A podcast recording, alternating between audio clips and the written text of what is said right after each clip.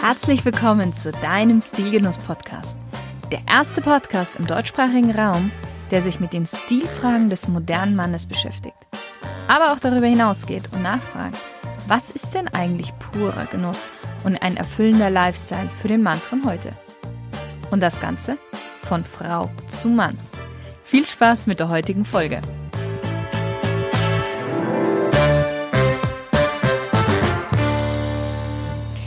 Hallo lieber Stilgenusshörer. Ich habe heute einen Mann zu Gast, der Entrepreneur und Investor durch und durch ist. Er hat bereits über 30 Firmen zur Marktführerschaft gebracht und besitzt selbst 16 eigene Unternehmen. Und bevor du dich jetzt fragst, ob ich meinen Podcast zu einem Unternehmer-Podcast umgewandelt habe, nein, keine Sorge. Denn neben seinen Unternehmen hat er die Best of Best Entrepreneur Academy gegründet, in der er Unternehmen Tipps rund um Business gibt, aber, und jetzt wird's spannend, auch für ein ganzheitliches Leben. Und er weiß nämlich, wie man erfolgreich ist und gleichzeitig sein Leben nicht vernachlässigt und es genießt. Er nennt sich selbst Live Designer und inspiriert Tausende von Menschen bei Kongressen im Rahmen seiner Seminare und durch seine Bücher, die allesamt Bestseller sind. Zudem hat ihn das Magazin Wissen und Karriere als den James Bond der Speaker-Szene tituliert. Und wenn das kein Grund ist für meinen Stilgenuss-Podcast. Und die Rede ist von Paul Misar. Ja, also herzlichen Dank. So an, anmoderiert zu werden, ist ja schon ein Genuss, ein Stilgenuss an sich. äh, ja, also Schön, keine Sorge, es wird kein Unternehmer-Podcast.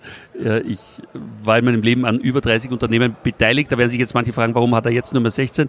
Weil ich die anderen wieder verkauft habe in der Zwischenzeit. Äh, und ich habe mittlerweile mehr Spaß am Verkaufen eines Unternehmens als am Betreiben eines Unternehmens, könnte man glauben. Mhm. Es ist manchmal so ähnlich wie bei Immobilien. Aber wir reden ja heute nicht über Immobilien, sondern über Stil. Schön, dass ich hier sein kann. Jetzt wird sich mancher fragen, äh, der ist nicht mal im Anzug hier und redet über Stil. Also ich habe den Anzug auf Mallorca gelassen. Ich komme von Mallorca hierher. Ich bin gerade in München. In München ist es heißer als auf Mallorca. Wir haben ja. hier, glaube ich, die heißesten Tage des Jahres gerade. Wir haben über und 30 Grad, also 32, 33 Grad und. Genau, und äh, soll noch heißer werden dieser Tage. Also. Deswegen sei es dir verziehen, dass du nicht Deswegen im Anzug bin ich so, wie ich normal auf einer Yacht rumlaufen würde. Stilvoll und genussvoll, also von dem her passt das ja. Ja. Wir starten am Anfang mit einer kleinen Smalltalk-Runde, damit der gerne. Hörer noch ein besseres Bild sich mhm. von dir machen kann. Sehr, sehr gerne. Du antwortest einfach mit einem Satz oder mit einem Wort. Ich mache ganz kurz, was mir einfällt. Wein oder Biertrinker? Eher Wein. Wenn du ein Auto wärst, welches wärst du? Ähm, Aston Martin oder Rolls-Royce. Mhm. Welches war das letzte Kleidungsstück, das du dir gekauft hast? Maßanzug. Maßanzug, ja. Wer ist dein berufliches oder privates Vorbild?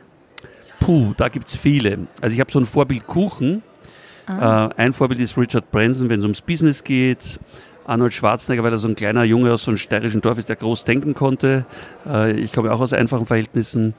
Ähm, ja, also ich habe in verschiedensten Lebensbereichen unterschiedliche Vorbilder, von denen ich viel gelernt habe oder mir das eine oder andere vielleicht modelliert habe. Aber es sind sicher sieben, acht, neun in Summe. Toll. Dein allererstes Musikalbum? Ich war als Jugendlicher ein Elvis-Fan. Das war irgendwas von Elvis. Wie kann man bei dir am besten Eindruck hinterlassen? Ähm, Zuverlässigkeit, Handschlagqualität, ja. Schön. Welchen Gegenstand hast du immer bei dir? Puh, mein iPhone. Deine größte Schwäche? Über die ich jetzt sprechen würde, Autos. Dein schönster Urlaub? Mein schönster Urlaub, uh, da gibt es so viele. Also ich, ich, liebe so viele unterschiedliche Orte äh, der Welt, könnte ich jetzt gar nicht so sagen. Ich sag, wenn man mal die eigene Leidenschaft erlebt hat, dann hat man wahrscheinlich immer Urlaub. Wo ich sehr, sehr gern bin, ist an der Westküste der USA, auch in Florida, aber mal auch irgendwo, mm, wo es ganz still ist und, und, und klares Wasser. Aber da hält man es meistens nicht allzu lange aus. Ich bin so ein Mensch, äh, also so Fiji Action? und so ist alles schön, aber ich brauche immer so ein bisschen Action auch wieder. Ja. Wenn dein Leben ein Buch wäre, welchen Titel hätte dieses Buch? Ähm, no Limits. Mhm. Wer ist für dich die coolste männliche Stilikone aller Zeiten? Ja, nachdem ich ja ein Bond-Fan bin offensichtlich. Pierce Brosnan war für mich der beste Bond, also der smarteste irgendwie. Okay, spannend.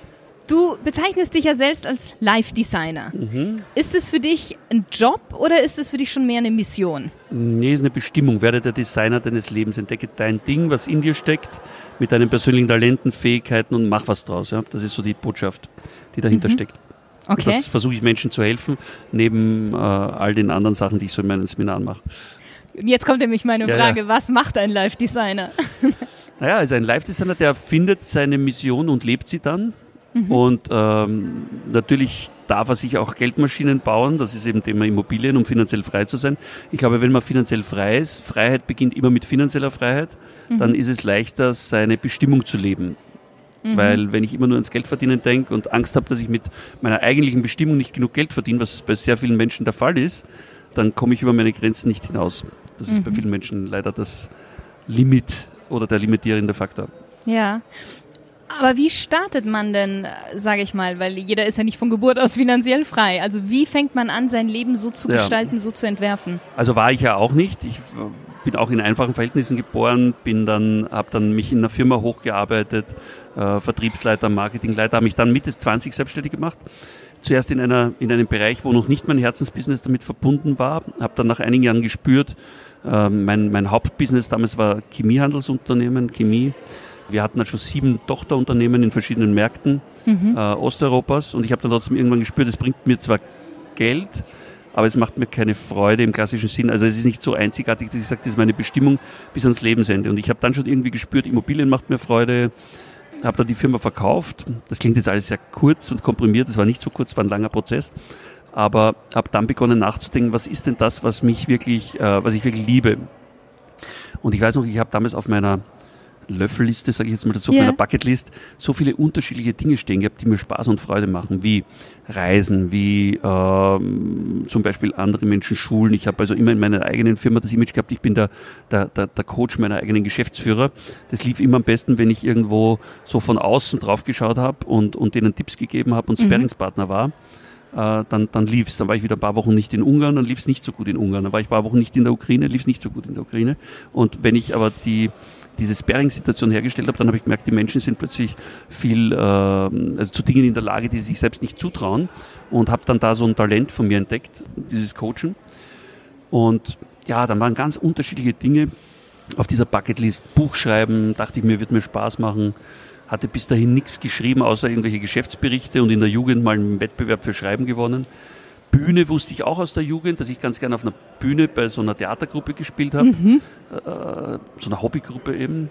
Aber dass ich dann nochmal so richtig im Fernsehen landen wäre und so, das waren eher so Wunschideen. Aber ich muss sagen, als ich diese Bucketlist dann ein paar Jahre später gesehen habe und gesehen habe, wie von 100 Punkten 97 abgearbeitet waren, da habe ich mir selber gesagt, es ist schon Wahnsinn, was unser Unterbewusstsein so äh, bewirken kann. Da war von, von mm, Kinderstiftung, also ganz unterschiedliche Dinge drauf, Fernsehen, ähm, noch großes Immobilienimperium aufbauen, also ganz verschiedene Dinge die normalerweise gar nicht in einem Menschenleben sich alle ausgehen. Und trotzdem hatte ich eigentlich nach acht, neun Jahren schon das meiste wieder abgearbeitet und die, die nächsten Listen geschrieben. Ja. Das heißt, findest du, jeder sollte sich seine Sachen einmal aufschreiben, oder? Immer, immer wieder. Also schriftliche Ziele sind einfach leichter fixiert. zu erreichen, fixiert. Du bist committed. Äh, ich, ich sage sogar meinen Teilnehmern meiner Seminare, macht's Verträge mit euch selbst. Also mm. committet euch wirklich und schaut sich die regelmäßig auch an so richtiger Vertrag mit Unterschrift. Also es muss kein Blut sein, aber richtig ernst gemeint, ja. Ja. Okay. Und ich, ich habe ein bisschen im Vornherein auch ein paar YouTube-Videos von dir ja, mal ja. angeschaut und du sagst ja immer, man soll sich auch selber zur Marke machen. Das Unbedingt. bringst du ja auch bei in ja. deinen Seminaren. Genau. Kannst du das jetzt im Podcast einfach mal schnell zusammenfassen? Also ich sage, es sind verschiedene Komponenten, die den Live-Designer oder Live-Design-Entrepreneur ausmachen. Und ich sage, der erste Punkt ist eben, äh, finde deine Bestimmung im Einklang mit deinen Talenten, Fähigkeiten und Möglichkeiten und deiner individuellen Lebensgeschichte. Viele mhm. Menschen erleben zum Beispiel in ihrer Jugend äh, irgendwas, wo sie am Anfang das überhaupt nicht deuten können, wofür das gut ist. Und werden nachher in einer Sache, die in, in jungen Jahren vielleicht ein Riesenproblem darstellt, richtig gut anderen Menschen helfen zu können, dieses Problem zum Beispiel zu lösen. Ein Punkt. Das Zweite ist aber, wenn du jetzt eine Sache für dich entdeckt hast und sagst, ich mache das richtig gut, das ist meine Bestimmung, meine Mission, was nützt das, wenn jetzt nicht andere davon erfahren? Mhm. Und damit andere erfahren können davon, musst du, hast eigentlich nur zwei Möglichkeiten. Entweder du läufst permanent irgendwelchen Leuten nach und erzählst ihnen deine Geschichte, oder du wirst eine Marke und die laufen dir nach. Und wie gerade junge Frauen wissen, ist es wesentlich spannender, sich nachlaufen zu lassen, als anderen nachzulaufen. das stimmt. Deswegen ja. sage ich, wenn du eine Marke bist, laufen dir die anderen nach, ist immer besser. Ja. Hast du da einen Tipp wie man zur Marke wird? Ja, also ich könnte da jetzt wahrscheinlich drei Stunden drüber reden. Der wichtigste Tipp überhaupt, mach Dinge anders als die meisten anderen. Also das heißt, wenn du das machst, was die Masse macht, dann wirst du die nicht abheben. Also eine richtig gute Marke hat immer eine starke Authentizität. Mhm. Also die verdreht sich nicht und versucht nicht wer anderer zu sein, sondern die ist so, wie sie ist. Man merkt das bei guten Leuten im Fernsehen, die, die bewegen sich vor der Kamera sehr ähnlich wie ohne Kamera. Mhm. Also so ein Thomas Gottschalk, der ist auch privat nicht so wahnsinnig anders, wie wenn der von der Kamera rumläuft. Ja. So eine Daniela Katzenberger ist auch privat nicht wahnsinnig anders, als wenn die von der Kamera rumläuft. Also so authentisch einfach.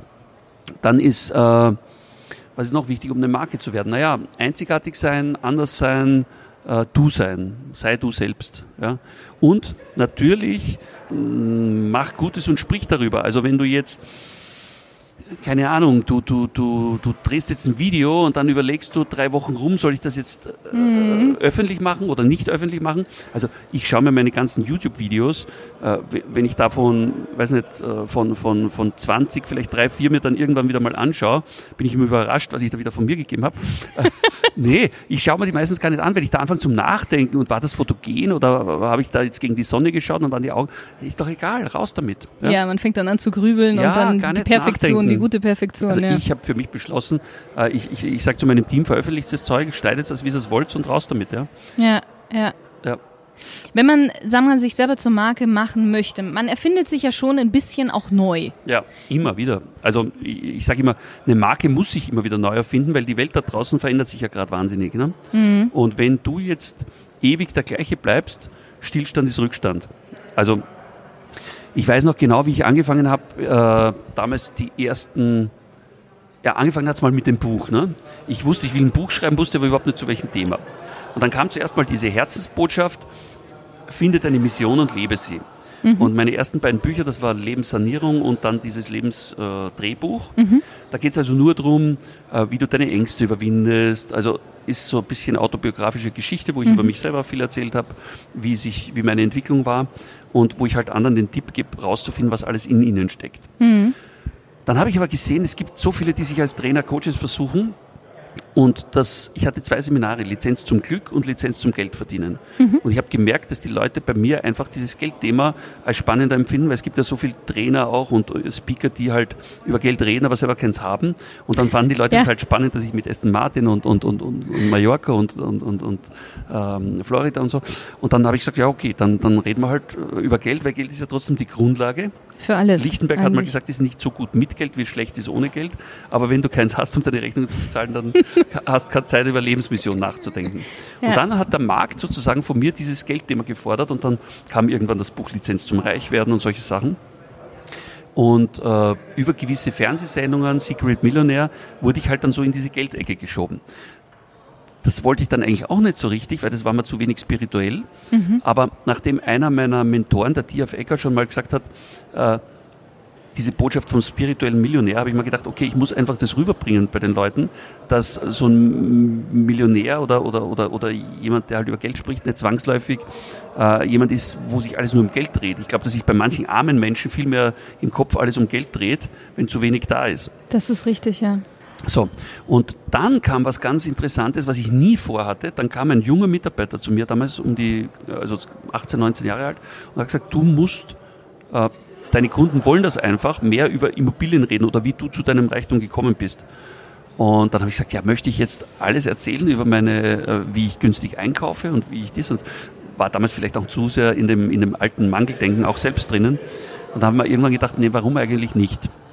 Habe dann so probeweise mal ein Seminar zu dem Thema abgehalten und habe gemerkt, wie die Leute da begeistert sind über dieses Thema. Mhm. Und ja, so ist das dann diese Positionierung auch wieder gewachsen. Also es hat sich immer wieder verändert und verändert sich heute auch noch. Also ich höre immer sehr auch auf den Markt, was wollen die Leute von mir, wonach fragen die mich, auch auf Social Media und dann versuche ich halt möglichst viel davon zu geben. Ja. Das heißt, man soll wirklich immer auf den Markt hören, einfach schauen. Ja, du musst dich wohlfühlen dabei. Ne? Es müssen schon authentische Themen sein, aber im Einklang mit dem, was du machst, gib den Leuten das, was sie wollen. Mhm. Nochmal zur Marke. Wie viel Einfluss hatten dabei das Auftreten und natürlich, klar, das, das Optische, die Kleidung bei deiner Marke? Also bei meiner Marke. Mm, Oder allgemein bei einer Marke? Allgemein, allgemein glaube ich schon, ja klar. Das ist ja wie mit einer Uniform. Ne? Also wenn bei einem Polizisten hat man ein gewisses Bild, also wenn es nicht gerade ein Kripo-Beamter ist, hat man ein gewisses Bild im Kopf. Ne? Bei einer mhm. Krankenschwester habe ich auch ein Bild im Kopf. Beim Oberarzt habe ich auch ein Bild. Also es wäre äh, ein bisschen komisch, wenn jetzt der Oberarzt äh, irgendwie so mit voll tätowierter Hand und Muskelshirt äh, reinkäme ja. und, und äh, irgendwie äh, Bart bis Bart. hierher und, und, und, und, und, und lange Haare bis zur Schulter, so wie Jesus, und sagt, so Junge, lass mal machen. Ne? Ich, jetzt operieren wir dich. Genau, wir schauen uns jetzt mal an, was da alles drinnen steckt und nicht zu dir gehört. Ne? Schneiden wir mal ein bisschen rum. Also das wäre komisch. Ne? Und wenn ich jetzt, ein, weiß ich nicht, äh, in den, in den, in den Langstreckenflieger einsteige, in, äh, also ein normaler Langstreckenflug, und die Stewardess ist also bekleidet, weiß ich nicht, wie, wie äh, irgendeine Bardame äh, in Hamburg auf der Reeperbahn, wäre auch ein bisschen eigenartig, ne? Mhm. Oder der Flugpilot vielleicht, ne? Der so irgendwie so mit der, ja, Sommer, ein bisschen heiß heute, also ich habe, ich bin heute halt mit der kurzen unterwegs und so, also wird man uns auch denken, ne? Also ja. selbst wenn es eine schicke kurze ist, würde ich sagen, ja, schon eine eigenartige Fluglinie. Ja. Also wir haben so ein Bild im Kopf und das muss halt passen. Natürlich kommt es vor, dass Leute mich kennen von irgendwelchen Bildern oder irgendwelchen Videos nur mit Nadelstreif oder, oder nur mit Krawatte und so und dann abends bei mir auf Mallorca auf der Finger sitzen und sagen, hey, du bist ja ein ganz lockerer Typ. Sag ich, ja, jeder Mensch hat mehrere Facetten, ja. Und natürlich auch äh, Kleidung immer zum Anlass passend, weil mhm, äh, ja. du trägst ja auch nicht immer das Gleiche. Ne? Also ich bin jetzt vor, vor 14 Tagen war ich mit Freunden auf der Insel Motorrad fahren mit einer Harley, also auf einer Harley Davidson würde ich jetzt nicht im Anzug sitzen. Ne? Da hätten mich die meisten wahrscheinlich nicht wiedererkannt, so mit zwei Tagebart und Sonnenbrille und so. Also so, so auf Harley-Ausflug halt. Aber es muss halt immer passen, ne? irgendwo. Und du hast ja vorher über Stilikone James Bond gesprochen, der ist ja ne, so im Begriff auch des Stils, aber der läuft jetzt auf einer Yacht dann auch nicht äh, mit Anzug rum und umgekehrt, äh, wenn er ins Casino geht, läuft er nicht äh, irgendwie mit, mit, den, Hose und, ja. ne, mit den, mit den, in der Jeans rum. Also es muss halt immer passen zum Anlass auch. Ja, ja. James Bond, James Bond der Speaker-Szene. Wann ja. hast du denn angefangen, dich selber mit Stil und mit Kleidung zu beschäftigen? Sehr, sehr jung. Ich habe, da muss ich vielleicht auch eine Episode dazu erzählen, als Kind kam ich aus sehr einfachen Verhältnissen und ich musste teilweise so als, als Jugendlicher, ich war zwar der Älteste bei mir in der Familie, mhm. aber meine Eltern hatten sehr wenig und haben sich halt alles abgespart. Also die haben so diesen typischen Mittelklasse-Traum gehabt, ihr Häuschen im Grünen, haben die auch erreicht, als ich 16 war. Da wurde halt gespart, gespart, gespart. Mhm. Und dann habe ich halt irgendwelche Klamotten aufgetragen von irgendwelchen anderen äh, Kindern aus dem Bekanntenkreis, also nicht, nicht mal eigene Geschwister. Und dann kam das bei mir sehr früh, mit 15, 16, als ich begonnen habe, erstes Geld zu verdienen. Und ich habe immer schon nebenbei Geld verdient, also schon als Kind äh, wollte ich dann meine eigenen Klamotten kaufen. Und ich habe dann für einen Mann auch so einen richtigen Dick, also ich habe so einen großen begehbaren Schrank auch in meiner Singlezeit schon mit so aufgefädelt da diese ganzen Maßanzüge, weil andere sagt, da kaufen sich andere bei Autos drum um das Geld, mit Maßschuhen und mit irgendwie, wenn ich halt Freizeitkleidung habe, dann auch meistens so irgendwelche Markenzeugs, ja. Aber gebe dafür einen Mann schon wahrscheinlich überproportional viel Geld dafür aus. Macht mir einfach auch Spaß. Und wahrscheinlich ist es dieses im Kopf sich einfach beweisen wollen, dass man nicht mehr in Mangel, sondern in Überfluss lebt ja. und ich mir einfach heute kaufen kann, was ich will, kleidungstechnisch und nicht nachdenken muss. Das ist wahrscheinlich so ein Mhm. Von früher her noch, ja. Das heißt, dich hat das schon stark auch beeinflusst, das in deiner Kindheit, oder? Ja, absolut. Also Aber für auch mich motiviert, war, oder? Absolut. Also meine Anfangsmotivation war weg von Armut. Mhm. Und als ich gemerkt habe, das läuft ganz gut, dann kam die Motivation hin zum Reichtum. und jetzt ist die Motivation einfach anderen Menschen Mut zu geben, ja. äh, dass sie es auch schaffen können und zu zeigen, wie es geht. Ja, ja. Und zu teilen einfach das, was man selbst von Mentoren gelernt hat. Das hat einer meiner Mentoren mir damals auch abgerungen in einer Phase, wo es mir finanziell nicht so gut ging. Und äh, wo ich wirklich so knapp vor einer Pleite stand und, und, und alles sehr schnell hätte weg sein können, zum Glück dann nicht war. Mhm. Aber es waren, war eine längere Periode, über ein Jahr, viele schlaflose Nächte, viele Kopfschmerzen im übertragenen Sinn. Und da habe ich mir geschworen, also wenn das, wenn ich da rauskomme aus der Nummer, dann will ich später was weitergeben, auch an andere. Und so richtig war dann nochmal dieser, das endgültige Bewirken, das im großen Stil zu machen. Ich habe dann nachher meine Akademie gegründet aber erst ein paar Jahre später ist so im großen Stil aufgezogen, wie ich es jetzt mache, dass ich also in den anderen Firmen fast gar nichts mehr selbst arbeite, sondern mich dieser Botschaft widme oder dieser Tätigkeit. Das war dann, als ich vor sieben Jahren bei einem Sommergewitter im Aston Martin so einen mehrfachen Überschlag hatte. Mhm. Also ich habe schon spaßhalber manchmal gesagt, ich möchte leben wie James Bond, aber das war nicht im Plan. Ja, ja. Und äh, da habe ich dann im Spital sehr intensiv nachgedacht über mein Leben und habe gesagt, okay, die gute Nachricht, du hast noch eine Mission zu erfüllen, mhm. aber erfüll sie auch.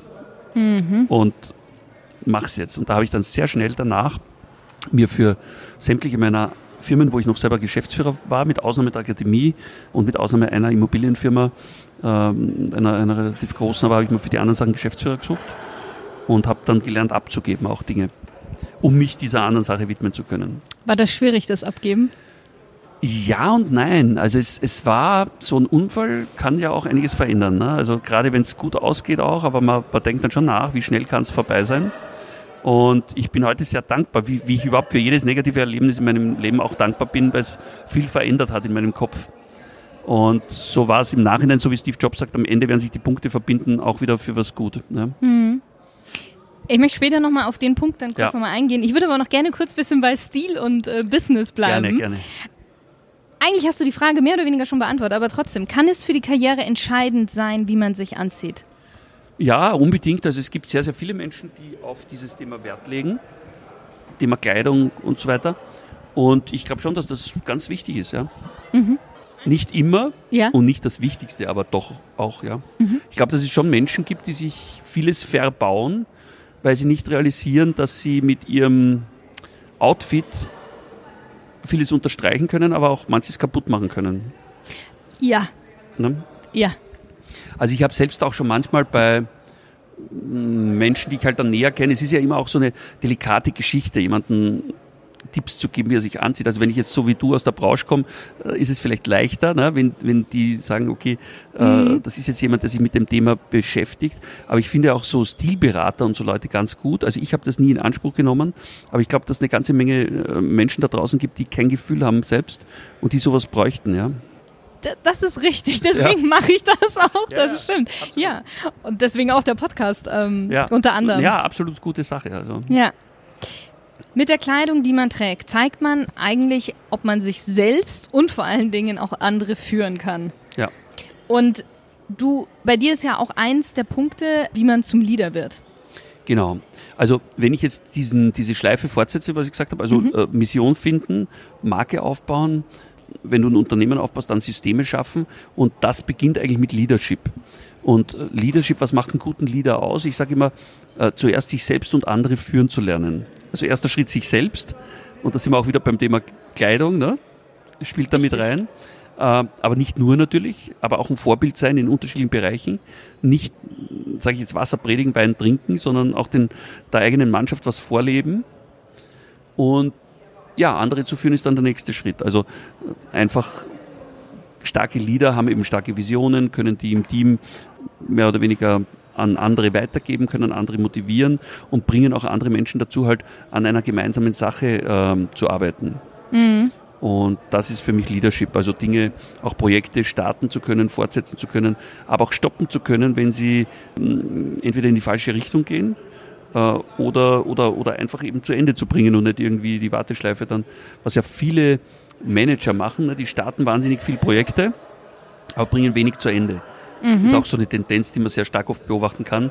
Und äh, da muss man wirklich sich lieber weniger starten, aber das auch zu Ende bringen. Das heißt, das sind auch so für dich die wesentlichen Charaktereigenschaften eigentlich ja. eines Leaders oder Durchsetzungsvermögen, Committed Durchhaltevermögen. Sein, Durchhaltevermögen. Also 90 Prozent der Menschen, die scheitern, scheitern nicht, weil sie am falschen Weg sind, sondern weil sie den Weg nicht zu Ende gehen. Ja, weil sie beim Marathon einfach glauben, äh, Kilometer 35 reicht, aber es sind eben über 42 Kilometer. Also was soll man jetzt machen? Ja. ja durchhalten. Ne? Eigentlich, wenn ich dich jetzt so richtig verstehe, es gibt eigentlich selten eine schlechte Idee. Es gibt eher, dass man diese Idee nicht verfolgt. Genau, genau, nicht, nicht konsequent genug, ja. Okay. Zu wenig Commitment ist, glaube ich, bei vielen das Problem, dass sie nicht bereit sind, diese Extrameile zu gehen, bis sie über die Ziellinie drüber sind und dann halt einfach vorher äh, irgendwie verhungern auf der Strecke. Ja. Mhm. Mhm. Hast du ein paar Tipps, wie man zum Leader wird?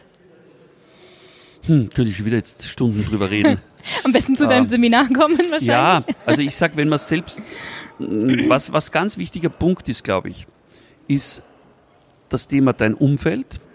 Mit welchen Menschen umgibst du dich? Also wenn ich ein guter Leader werden will, dann muss ich mich mit Leadern umgeben. Ich sage jetzt mal, das Wort Führer hört man im deutschen Sprachraum nicht so gerne, ja. aber Bergführer ist für jeden wieder ein Begriff. Mhm. Und keiner würde auf die Idee kommen, einen 8000er zu besteigen, wenn er nicht einen guten Bergführer hätte. Mhm. Und er wird es wahrscheinlich nicht überleben. Nur in der Wirtschaft glauben alle, sie schaffen es ohne Bergführer. Das heißt, wenn ich guter Leader werden will, muss ich mir zuerst gute Leader suchen und in deren Fußstapfen sozusagen mal gehen und äh, schauen, wie fühlt sich das an. Zweiter Punkt ist eben die Gruppe um mich herum, diese fünf bis sieben Menschen, die dich prägen. Wenn ich jetzt mit einem guten Bergführer losziehe auf dem 8000er und ich habe aber keine gute Gruppe und keine Helfer, die auch Gepäck tragen und die die Strecke ebenfalls kennen und die mich ermutigen, wenn ich jetzt knapp vorm Stehenbleiben bin und sagen, Junge, wenn du jetzt hier dich niedersetzt, der Schneesturm kommt, dann wirst du erfrieren. Also oder die mir die ganze Zeit sagen, sie glauben nicht an mich oder die ganze Zeit, ja komm, mhm. ist ja gar nicht so wichtig und hat ja von uns sowieso noch keiner geschafft, warum willst du wieder besser sein als alle anderen und so. Ne? Also ja. das heißt, das ist das Zweite, die, der, der, der Mentor, das Umfeld, Vorbild ja. und die Peer Group. Ich glaube, das sind die zwei wichtigsten Dinge neben der persönlichen Entschlossenheit, es zu schaffen, die man braucht, um Erfolg zu haben. Ja. Ich sage immer, keiner gewinnt alleine am Ende. Mhm. Das ist auch richtig, ja. Du brauchst Netzwerke, ja. Ja. Der Bergführer. Ja. Muss der jemand sein, den man jetzt wirklich persönlich kennt, oder kann das auch einfach jemand sein, mehr so als Vorbildfunktion, den man vielleicht, ja, Buch oder. Also am Anfang bevor du jetzt gar niemand hast, reicht vielleicht jemand, den man aus der Ferne beobachtet, der ein Buch geschrieben hat oder, oder in der heutigen Zeit gibt es ja so viel Gratis-Content, man kann auf YouTube irgendwelche Gratis-Videos schauen, du kannst Podcast jemanden am Ohr haben die ganze Zeit. Aber für mich war immer wichtig, wenn ich das eine Zeit lang getan habe, dann wollte ich die Person auch persönlich kennenlernen. Das war bei meinen wirtschaftlichen Vorbildern so, äh, die jetzt nicht so bekannt sind oder auch im Immobilienbereich. Und später war es auch so, als ich dann beschlossen habe, also diesen, diesen anderen Weg zu gehen. Ich habe zum Beispiel in jungen Jahren schon, als ich noch meine erste Firma hatte, habe ich Brian Tracy Bücher irgendwann mal angefangen zu lesen und irgendwann wollte ich den Menschen einfach persönlich kennenlernen. Wenn du mir damals gesagt hättest, dass ich mal 20 Jahre später oder 15 Jahre später mit dem auf einer Bühne stehen werde oder noch mehrmals, hätte ich gesagt, bist verrückt. Ja? Aber das ist eben dann, wenn du Menschen kennenlernst, modellierst oder die auf Äcker und so weiter. Ja? Und dann irgendwann merkst, okay, die kochen zwar auch nur mit Wasser, aber die sind schon ziemlich gut unterwegs. Die ja? wissen, wie sie das Wasser kochen. Genau. ja. Und du lernst einfach dann viel schneller. Also ich kann jetzt rein theoretisch natürlich ein Buch über Kochen lesen und hoffen, dass ich dabei kochen lerne und es wahrscheinlich wird es auch, wenn ich Schritt für Schritt, was da drin steht, mache, funktionieren. Aber wenn ich mir jetzt, wenn ich jetzt gleichzeitig noch ein Video habe mit irgendeinem so Haubenkoch und ich sehe genau, okay, und der sagt noch, welche Zutaten nimmt er, in welcher Reihenfolge und ich brauche eigentlich nur dieser Schritt für Schritt Anleitung folgen, dann geht es natürlich viel, viel schneller. Mhm. Und die, ich habe mich halt immer gefragt, kann ich mir mit Geld Lebenszeit kaufen? Und das kann man definitiv. Also ich kann jetzt von irgendwelchen mittelmäßigen Menschen lernen oder gar aus irgendwelchen theoretischen Abhandlungen heraus und viel äh, Fehler dabei machen. Das kostet mich aber Lebenszeit. Oder, und Geld natürlich sowieso. Oder ich sage, ich bin bereit, ein bisschen in mich zu investieren, immer wieder. Ich bin heute noch bereit, in meine Person zu investieren. Ich habe, glaube ich, über 300.000 in, mein, äh, in meine Ausbildung investiert mhm. und sagen viele, ja gut, du hast leicht reden, weil Nee, so war es nicht. Ich habe meine ersten, weiß ich noch, mein erstes Seminar um über 10.000 Dollar damals zu einem Zeitpunkt gebucht, da konnte ich mir es überhaupt nicht leisten eigentlich. Ich habe das auch abgestottert. Ich habe das in Raten bezahlt. Aha. Aber mein Einkommen hat sich proportional entwickelt, auch zu dieser Tendenz, in meine Person zu investieren. Und ich glaube nicht, dass ich da stehen würde, wo ich heute stehe, wenn ich es nicht gemacht hätte, wenn das nicht auch eine Entscheidung gewesen wäre. Hat übrigens auch einer meiner Mentoren mir beigebracht, dass er gesagt hat, wenn du nicht bereit bist, in dich zu investieren, wer außer dir soll an dich glauben? Soll dann, so, oder soll dann in dich investieren? Oder soll überhaupt in dich investieren? Ja, ja, ja. Und das war schon auch so ein hm. Schalter, so ein umgelegter. Ja, ja ich meine, viele, gerade junge Menschen, haben ja noch nicht die Möglichkeiten, die finanziellen Möglichkeiten, ja. das sage ich mal. Das heißt aber einfach peu à peu, oder? Ja, ich sage peu à peu. Und auch da wieder, wenn du dich verpflichtet hast, das zu machen, dann schickt dir das Universum schon Möglichkeiten, dass du das irgendwie schaffst. Ja? Und es ist ja ich sage immer, man kann, man kann das Geld auf einmal am Tisch legen oder man kann einfach, bei den meisten Sachen heute gibt es Möglichkeiten, es in Raten zu zahlen oder sonst was. Es geht einfach um die Bereitschaft, es zu tun. Ne? Und die Möglichkeit dann wahrzunehmen, die zu genau. sehen und wahrzunehmen. Genau, und dann, dann findet sich meistens auch eine Möglichkeit. Oder mir borgt jemand das Geld oder sonst was. Also mhm. fast immer, es muss nur da oben mal die Entscheidung getroffen werden. Mhm. Ja. ja. Es ist so ein bisschen wie, tja, wenn ich ist immer im Leben, ne? wenn ich eine Entscheidung treffe, es beginnt immer mit der Entscheidung. Wenn ich wie man es ja oft auch, auch erlebt ne, bei irgendwelchen Leuten, die sind ewig Single und dann wundern die sich, dass sie Single sind und die sperren sich aber die ganze Zeit zu Hause ein ja, und, und kommunizieren auch mit niemandem und so. Ja, was soll passieren? Soll der liebe Gott jetzt irgendwem klopfen lassen an der Tür? Oder? Also es muss ja ein bisschen Initiative von einem selbst auch ausgehen. Ja, ja. ja. den ersten Schritt muss man ja. selber gehen und dann... Ja, klar.